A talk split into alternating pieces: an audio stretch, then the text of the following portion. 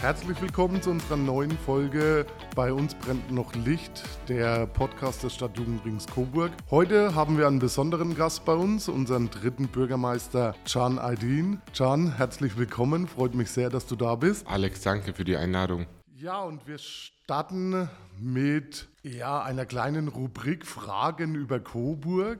Weißt du, wie viele öffentliche Spielplätze es in Coburg gibt? Ui. Ui.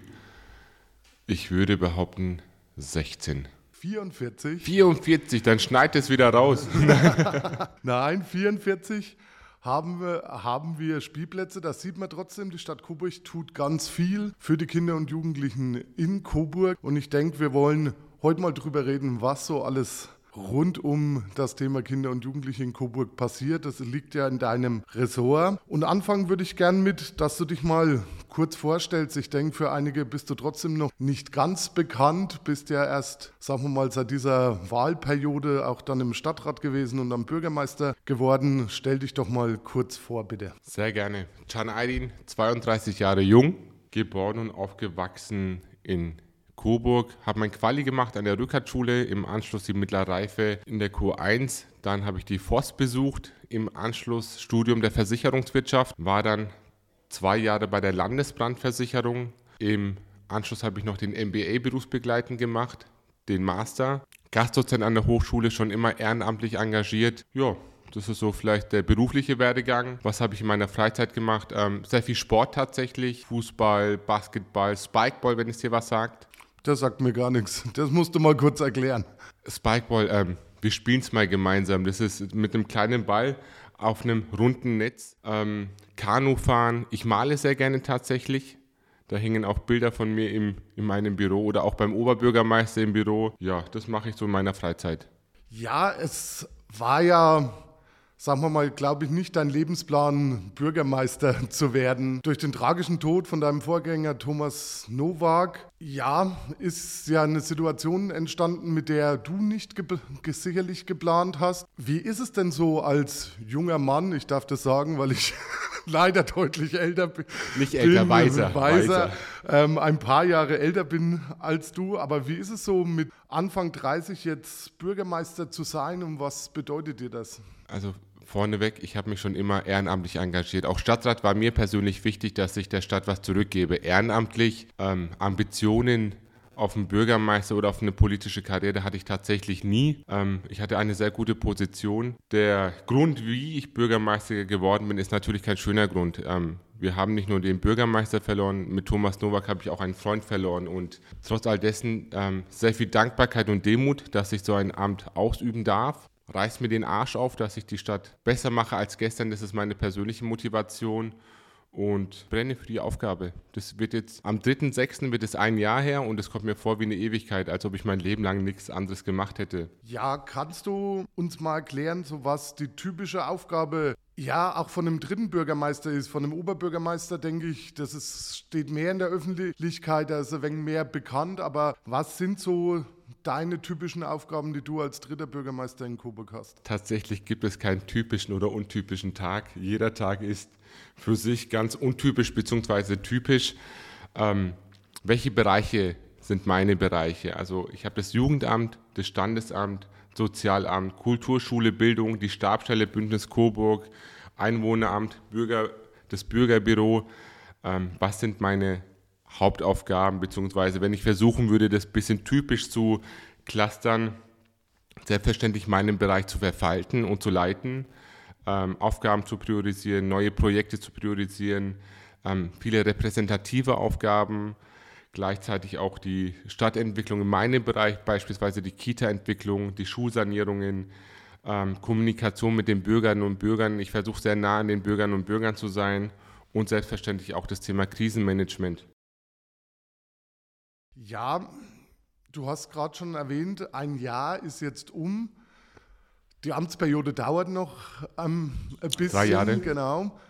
Was hast du dir denn noch für Ziele gesetzt oder wo sagst du, das will ich bis dahin noch erreicht haben, um zu sagen, dann klopfe ich mir selber auch auf die Schulter und sage, da habe ich was Gutes für Coburg getan. Wohin möchtest du noch in den drei Jahren? Alex, ich bin sehr ungeduldig. Ich glaube, da kennst du mich ein bisschen. Am liebsten bin ich immer mit dem Kopf durch die Wand und möchte alles sofort ähm, auf die Reihe bekommen jeder Bereich ist wichtig und das eine gegen das andere auch zu spielen, das ist nicht mein Ansatz. Ich glaube, es ist kein Geheimnis, wenn ich sage, dass der Bereich mit Kinder, Jugend, Senioren, Bildung, das Soziale und die Teilhabe immer eine Herzensangelegenheit sein wird und mir ist es wichtig, die Stadt weiterhin positiv zu gestalten. Das ist meine Hauptaufgabe und mir selber auf die Schulter klopfen, das würde ich jetzt nicht machen, das dürfen dann gerne andere machen, wenn ich einen guten Job mache. Ich würde sagen, wir haben in dem letzten Jahr sehr vieles in die Wege geleitet, auch sehr viele Krisenmanagement ähm, getätigt. Summa summarum bin ich mit dem ersten Jahr sehr zufrieden und der Anspruch ist es natürlich, die nächsten drei Jahre nochmal eine Schippe draufzulegen. Du weißt, du bist hier beim Stadtjugendring im Podcast. Da müssen wir natürlich auch ein bisschen über Jugendarbeit ins Gespräch kommen. Welche Berührungspunkte hast denn du bisher so mit verbandlicher Jugendarbeit, also mit unserem Bereich im Stadtjugendring, aber auch mit offener Jugendarbeit? Wo sind die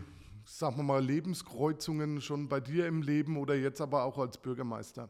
Also als Jugendlicher Thema verbandliche Jugendarbeit. Ich habe halt in Vereinen habe ich halt Fußball gespielt. Das waren die Berührungspunkte. Oder ich bin seit über zehn Jahren bei den Jusos aktiv gewesen. Das ist das eine mit der verbandlichen Jugendarbeit, mit der offenen Jugendarbeit tatsächlich. Als Jugendlicher ab und zu mal war ich im Jutz und habe da Kicker gespielt und es waren meine Berührungspunkte.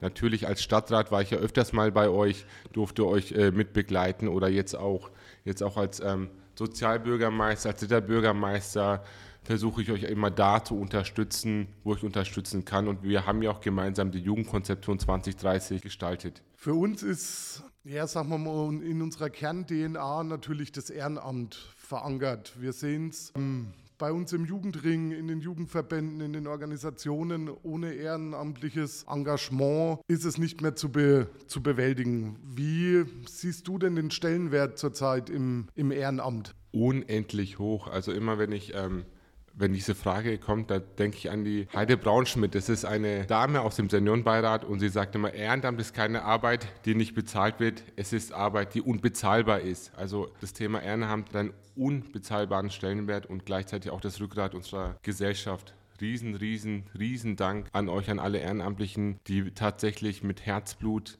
tagtäglich dieser Arbeit nachgehen. Erstmal danke für deine lobenden Worte, aber natürlich ah, will ich dich da nicht ganz, noch nicht ganz raus, rauslassen.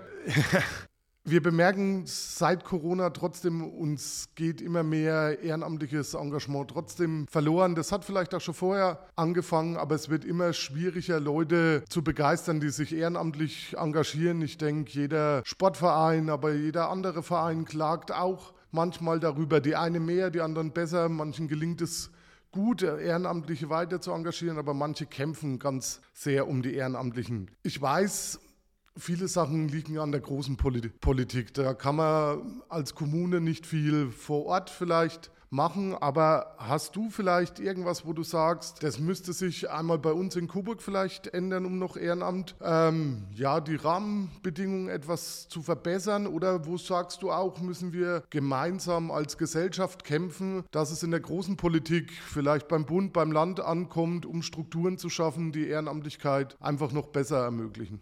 Was mir persönlich immer wichtig ist, ist diese Anerkennung und die Wertschätzung. Das ist immer, ich glaube, also für mich primär immer, wenn ich ähm, ehrenamtlich tätig war und noch bin, ist es natürlich auch immer diese, diese, diese Wertschätzung von den Dritten, die immer kommt.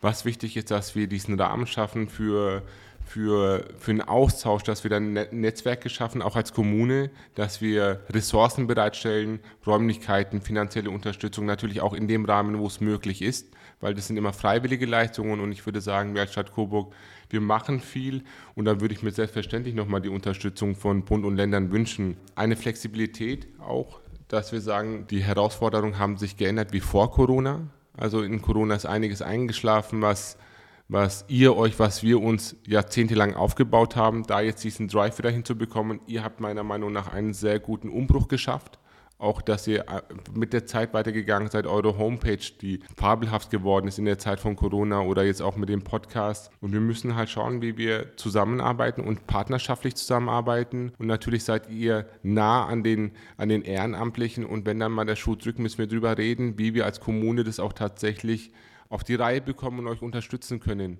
Ich denke aber auch da gibt es kein Schwarz oder Weiß. Wir müssen mit jeder Herausforderung individuell umgehen. Ich weiß, es gibt ähm, in Augsburg wurde das, glaube ich, gemacht. Da gab es eine betriebliche Altersvorsorge für die Feuerwehrler beispielsweise, dass man da Reize geschaffen hat, umso länger man ehrenamtlich unterwegs ist und wird halt in einen Topf eingezahlt, wo die dann auch eine kleine Rente bekommen. Also ich sehe, du brennst auch für unsere Belange. Ich hoffe, ich hoffe, das hast du schon davor ja, gemerkt. Das, das wusste ich auch davor, aber natürlich ähm, hast du mir jetzt auch wieder die Bestätigung gegeben, dass wir bei dir als Bürgermeister gut aufgehoben sind.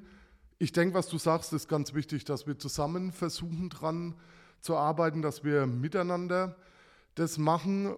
Und der Jugendring hat ja auch eine gesellschaftspolitische Aufgabe. Wir als bayerischer Jugendring haben wir schon lange eine Wahlrechts, äh, eine Wahlrechts, ich verspreche mich.